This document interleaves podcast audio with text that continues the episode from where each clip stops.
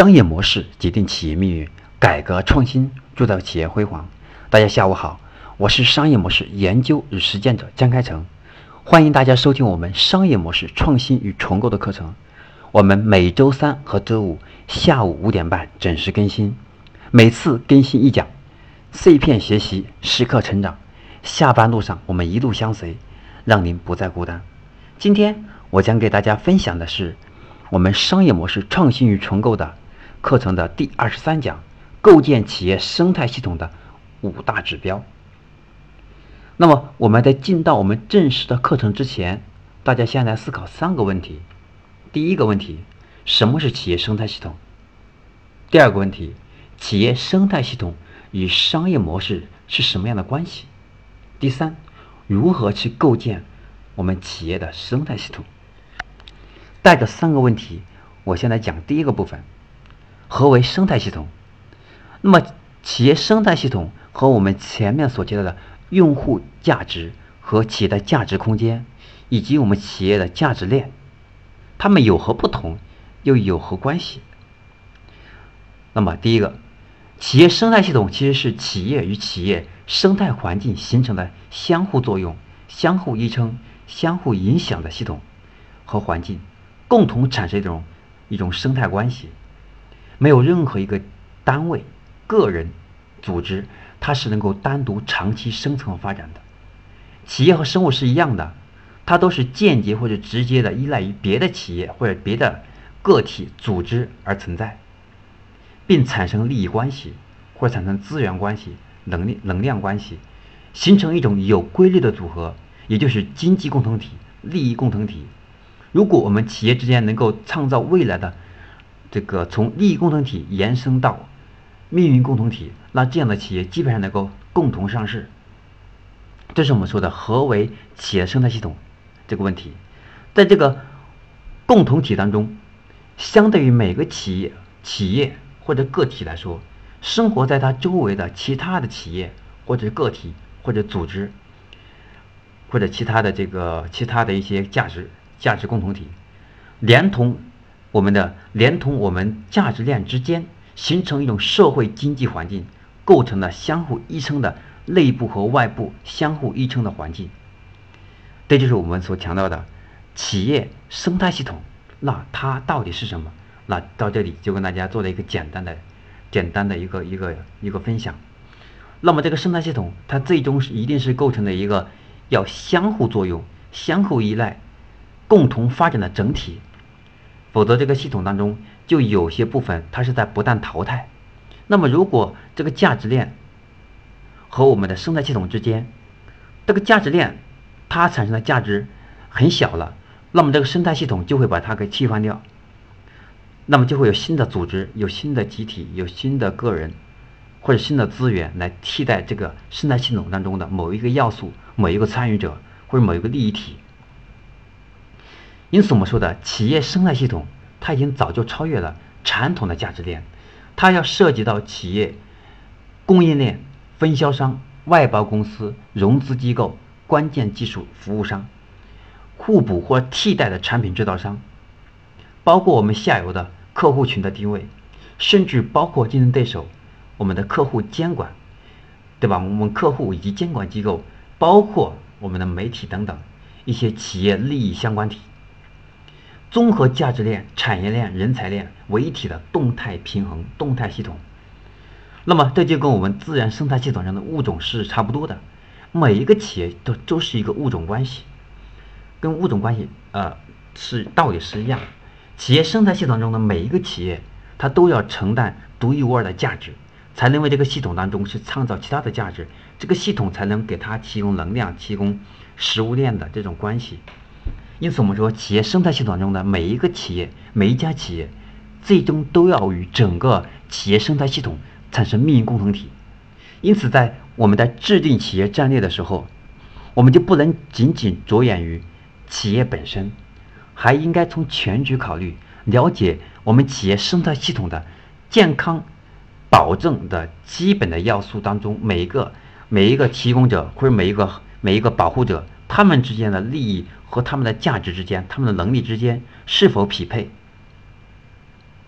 对吧？以及每一个我们这个每一个我们的企业生态系统中的这个利益共同体，或者是或者这个这个或者是这个这个价值资源能力提供方，从而形成我们的生态链上的一个良性的循环，使得企业能够健康稳健的发展。那么强调这里，我们就进入到我们今天的核心部分，构建企业生态系统的。主要的五大指标，那我们说企业生态系统，它要能够为我们的企业未来的健康稳健，能够把霸主地位永远的延伸等等，要达到这些，要达到这些它的，要达到这些标准，那么作为我们企业的生态系统，我们应该有五大指标来权衡我们的构建出的生态系统是否合格。是否能够为我们的企业未来的发展保证这个生态系统，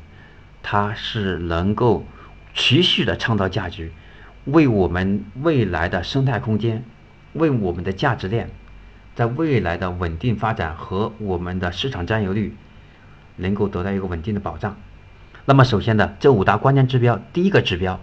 是高效的生产率。一般而言，我们是依靠它的投资收益率来衡量它的。它的这个生产力的是否高效？假如说，如果我们在生态系统当中某些因素不确定，或者我们怀疑这个生态系统会受哪几个部分的人为的影响，那么这个时候，我们只能用我们的投资收益率来确定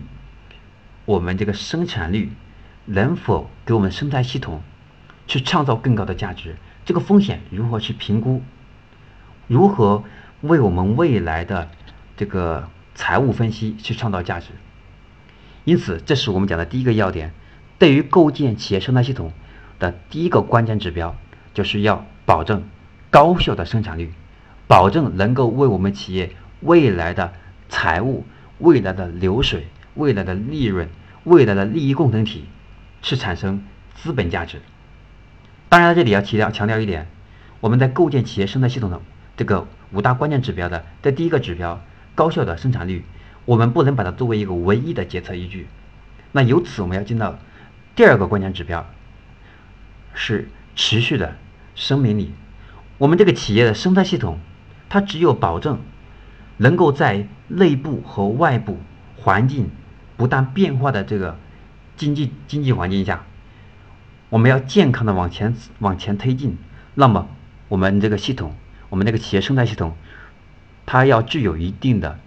持续的生命力，还不是生命力，是持续的生命力。换言之，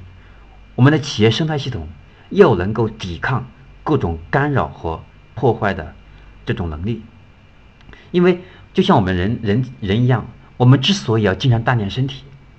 是因为细菌总是在盯着我们的身体，想办法伤害我们。我们只有通过锻炼身体。强身健体，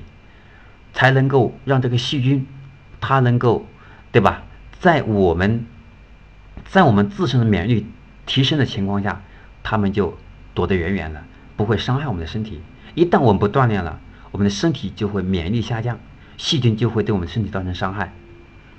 其实，这跟我们的企业生态链当中的生命力是一样的。那么，这是。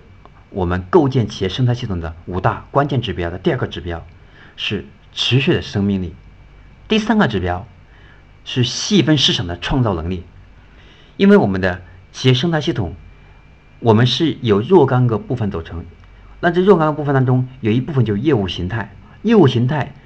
那么我们要保证能够为我们的企业整个生态系统去打造一种良性循环的系统，那么我们就要有能够占领若干个。细分领域的老大的地位，然后把若干个老大的地位把它联合在一起，就能够创造出我们整个完整的生态链。而且这个完整的生态链就像一个足球一样，它是终点和起点等等，它们之间是一个完整的一个生态关系，所以它们之间没有先后，而是一个生态关系。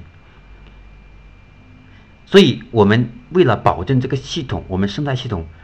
能够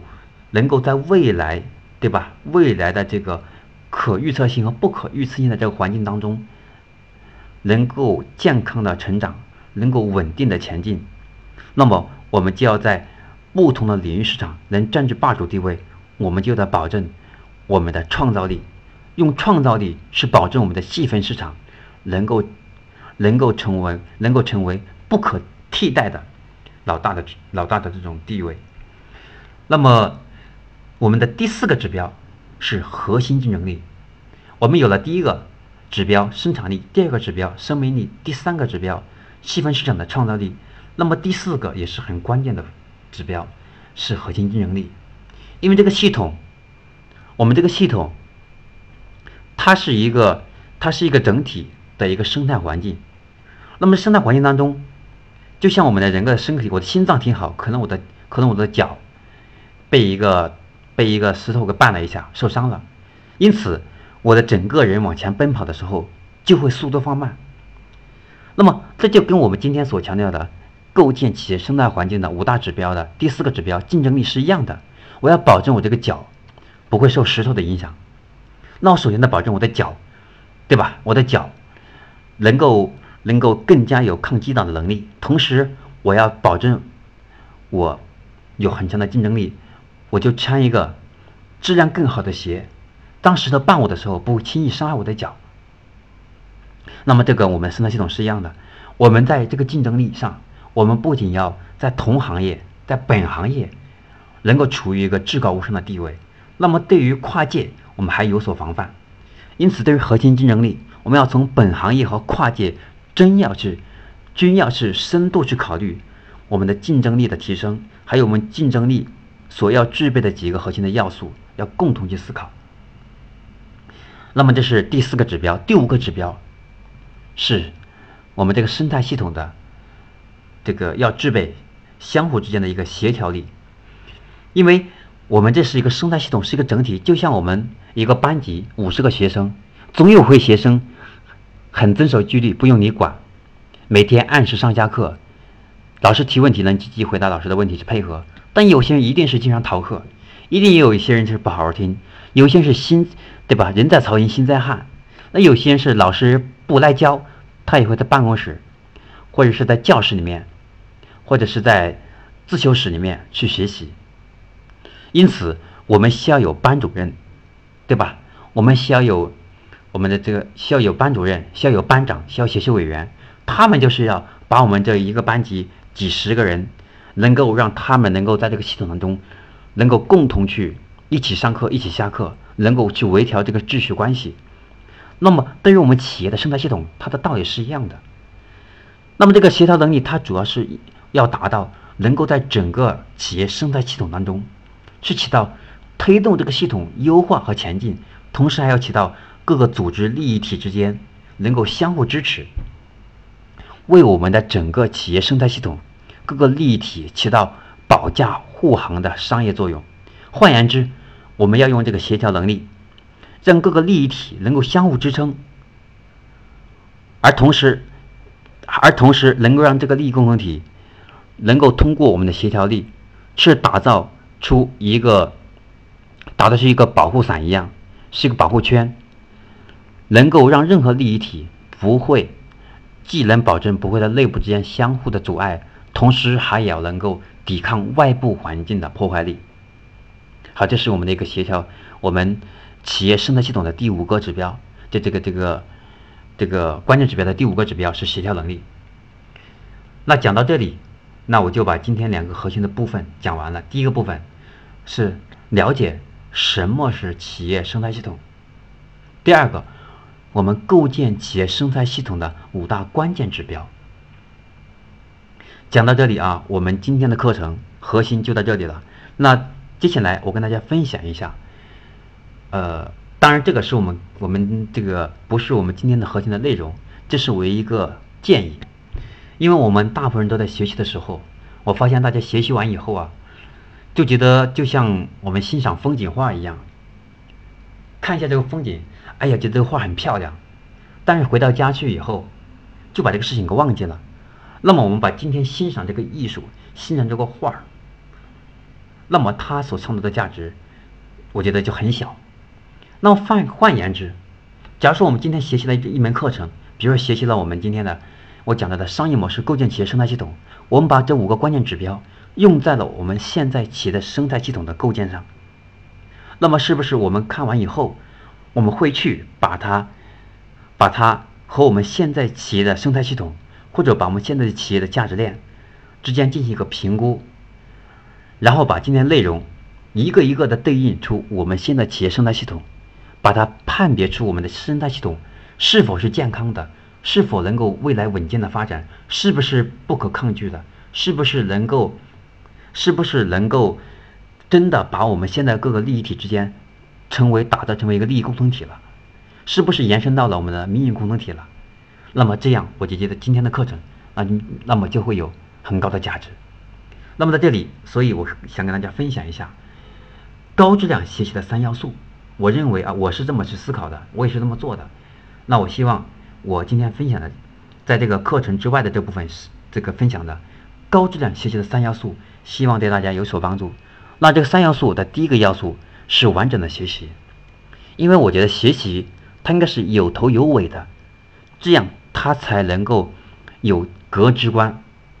这样我们再去学习的之后，我们才能够学会从整体来思考问题。然后把它用在我们的工作，用在我们现在的企业创新，用在企业发展上，对吧？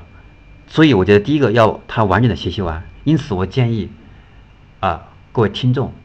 各位企业家、各位职业职业经理人以及各位商业模式研究者，在学习我的课程的时候，我就希望大家能够把我们的每一个、我们每一节、每一讲，都把它能够从头到尾听完。特别是我每一堂课程，我们听了几分钟，如果不不听下去的话，我觉得就可能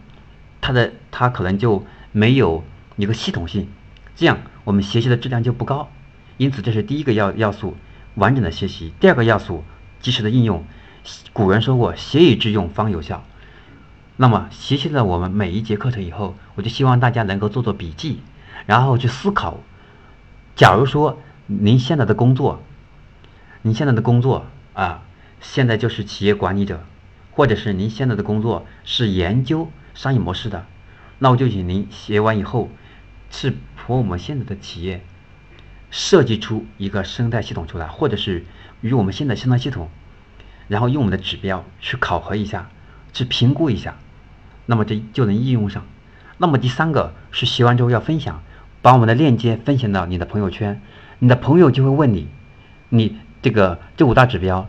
哎，你是怎么思考的？我们就能够通过我们的学习去产生一和朋友之间一个沟通的链接。这个时候，沟通的过程当中就能够更好的消化我们的内容，更好的为大家的学习和成长，包括我们企业生态系统的构建，就能起到了一个诱引的作用。那么，这是我在最后想跟大家分享的这个高质量学习的三要素。商业模式决定企业命运，改革创新铸造企业辉煌。我是商业模式研究与实践者江开成。我们今天的课程就到这里。我们每周三和周五下午五点半准时更新，欢迎大家及时及时收听并分享给身边的朋友。您的收听与分享是我们坚持的最大动力。希望我们每一堂课程都能够让您收获满满。